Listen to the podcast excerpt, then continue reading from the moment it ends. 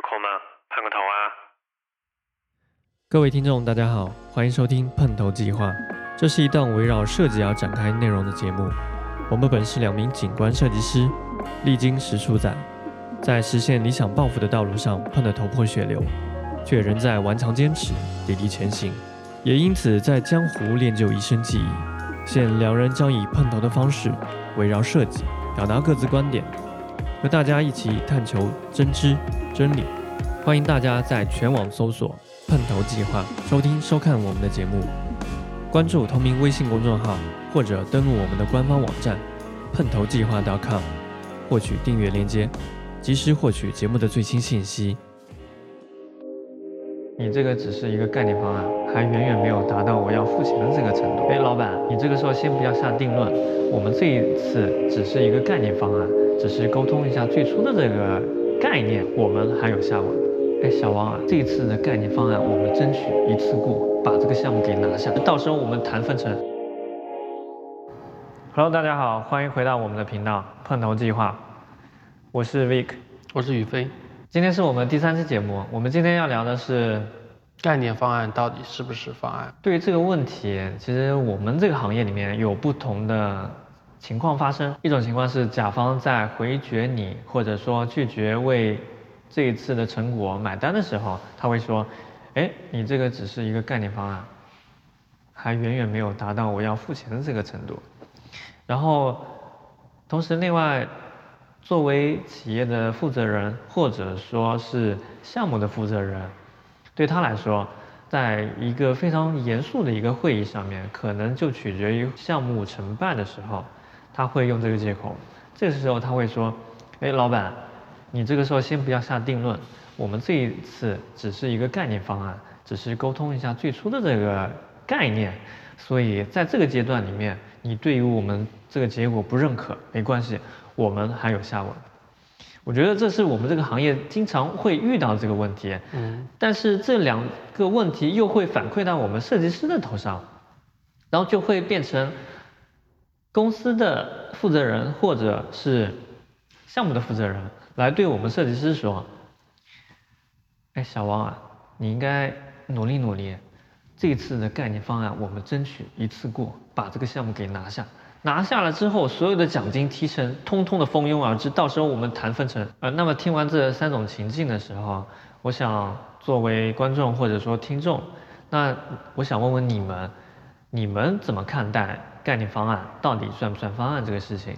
呃，为了方便大家去解答这个问题，我先来解释一下，因为难免有些观众和听众可能初次听到我们的节目或者看到我们的节目。可能对于我们这个行业可能并不太了解，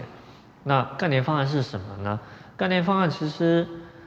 是在整个设计的周期里面，因为设计周期是一个相对漫长的过程，等到一个项目真正落地的时候，这个设计的周期可能就会横跨数个月之久。这个设计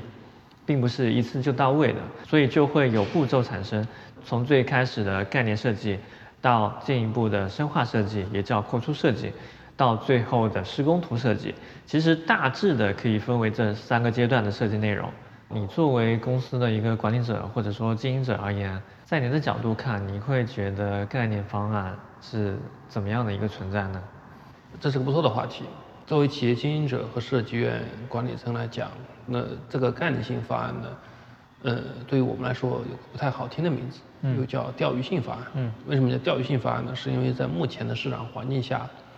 大部分的这个概念性方案呢，实际上你是拿不到报酬的，甚至还没有签约。嗯，那在此过程中呢，其实设计院是要发生成本的。嗯，对，你人员成本的投入，包括可能设计院负责人他本身也要发生一些业务性的一些投入，但是这些投入呢，在不有保证的情况下呢，会控制。嗯，那控制这个方式呢，其实就是应付了。嗯，那在这里面呢，作为企业者，他当然希望拿下项目，但同时。就需要在很短的时间内用最小的投入呢，去把这个项目拿到手，所以具有一个钓鱼性的性质。嗯，那这个事情对于业主方角度来讲呢，其实他并没有拿到他真正想要的一个这么一个成果，或者他认为这个成果是他深度不够，或者各方面都会有抱怨。但对于设计师角度来讲呢，这个事情就也是一个比较高风险的，因为他如果一旦项目不成功，他是没有任何的奖励的。所以设计师呢也是采取一些盗图啊，或者类似一些抄袭，或者说是把图向其他项目套一下，这种情况一个应付的心态。嗯，所以这个情况呢其实是非常恶性的一个循环，在目前行业里。但其实作为我出发，因为我本身是一个完美主义者，呃，同时因为我的风格是比较谨慎的，呃，这一点怎么说呢？就是在任何一个空白的画布上面，假如说我要画第一笔，我是非常慎重的，因为这对于我来说，其实就好像玩一个 RPG 游戏一样，在一个角色扮演的游戏中里面，最开始开局设立人物的时候。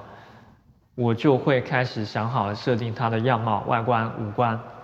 设定完成了之后，设定它的人物属性、人物加点。所以对于我来说，我在玩游戏的时候都是一个这么严谨的人，更何况我去认认真真的去做我自己本职工作了。所以在我的这个工作中里面，其实我会比较投入更多的心血、更多的精力，认认真真去对待这份东西。就是所谓的概念性方案，但是概念性方案它是一个完美事物的一个美好开端，嗯，所以这一点对我来说非常重要，极为重要，所以我不可能用其他人的这种方式去敷衍他，去应付他。但是话说回来，其实往往我这种过程、这种心态之后，我面对的大多数的这个情况，就像你也知道的。我大多数的情况，其实还是在不停的尝试，不停的勇往直前，也不停的因为钓鱼性方案或者说概念方案其实没有通过，或者说是没有拿下整个项目，屡屡碰头。但是在碰头了这么多次之后，我就会开始自我怀疑，开始自我否定。我会想到底是不是因为我能力的问题，或者是不是我的作风和我的做法有别于其他人？是不是我就应该像他人一样平凡的、平庸的去面对每一个项目，画好每一个概念设计图就行了？是不是我这种太认真、投入太大的这个精力而言，是我对于我自身的一个损耗？但是经过那么多的自我。怀疑、自我剖析之后，我还是会认为，我所坚持的这个方向是正道的，它一定是一个非常有正正向意义的，所以我觉得它有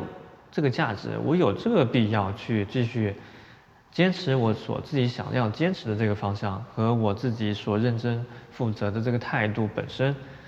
去砥砺前行，去实现我自身的价值。和我对于这个行业的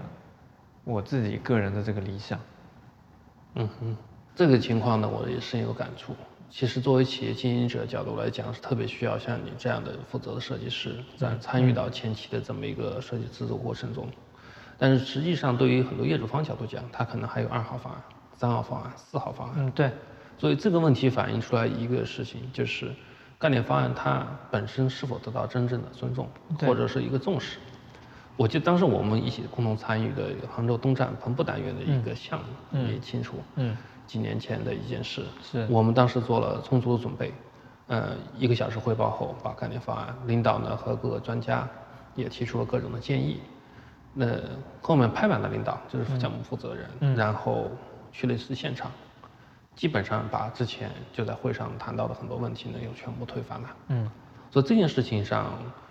其实我个人觉得，整个概念方案并不是得到了一个重视，嗯，对，也没有得到各种的尊重。这个程序其实是一个逆向的程序，嗯，就是在作为评判和决策过程中，其实对于整个事情的影响，我个人觉得不是一个正向的一个影响。就是还有一个问题，就是概念方案它是不是只是概念，是不是需要在非常短的时间内做成？然后呢，因为很多业主方觉得在做概念方案的过程中。他要控制时间成本和他项目的一个机会成本。如果他交给他不太认可的设计团队完成的话，对他整个项目是有一定风险的。所以呢，他一般来说在付款环节或者时间这个成本上，他会有拿有所拿捏。嗯。但对于整个设计过程来讲，它其实又是非常矛盾的，因为实际上是要在这一定的时间内，对项目整体作为判断，对场地的环境作为了解，对项目的定位、整体的投资，还有后期的设计工作的开展，都是要做一个非常重要的一个指导过程的。嗯，所以我个人认为概念方案是非常重要的一个方案，也是重要的一个环节。嗯，对。但是如果说在此之前没有得到一个缔约关系，甚至没有得到一个付款，嗯，那就跟我们之前聊的话题。你设计师的心态，嗯，包括整个设计团队，他是用什么心态面对这件事情？对，所以最后我们想问一下，你真正拿到了你想要的方案吗？概念方案到底是不是方案？所以以上就是本期节目的所有内容。本期节目对你有帮助的话，希望你多多和我们互动，在各大平台上你都可以进行评论、点赞、转发，甚至收藏，这对我们非常重要。感谢。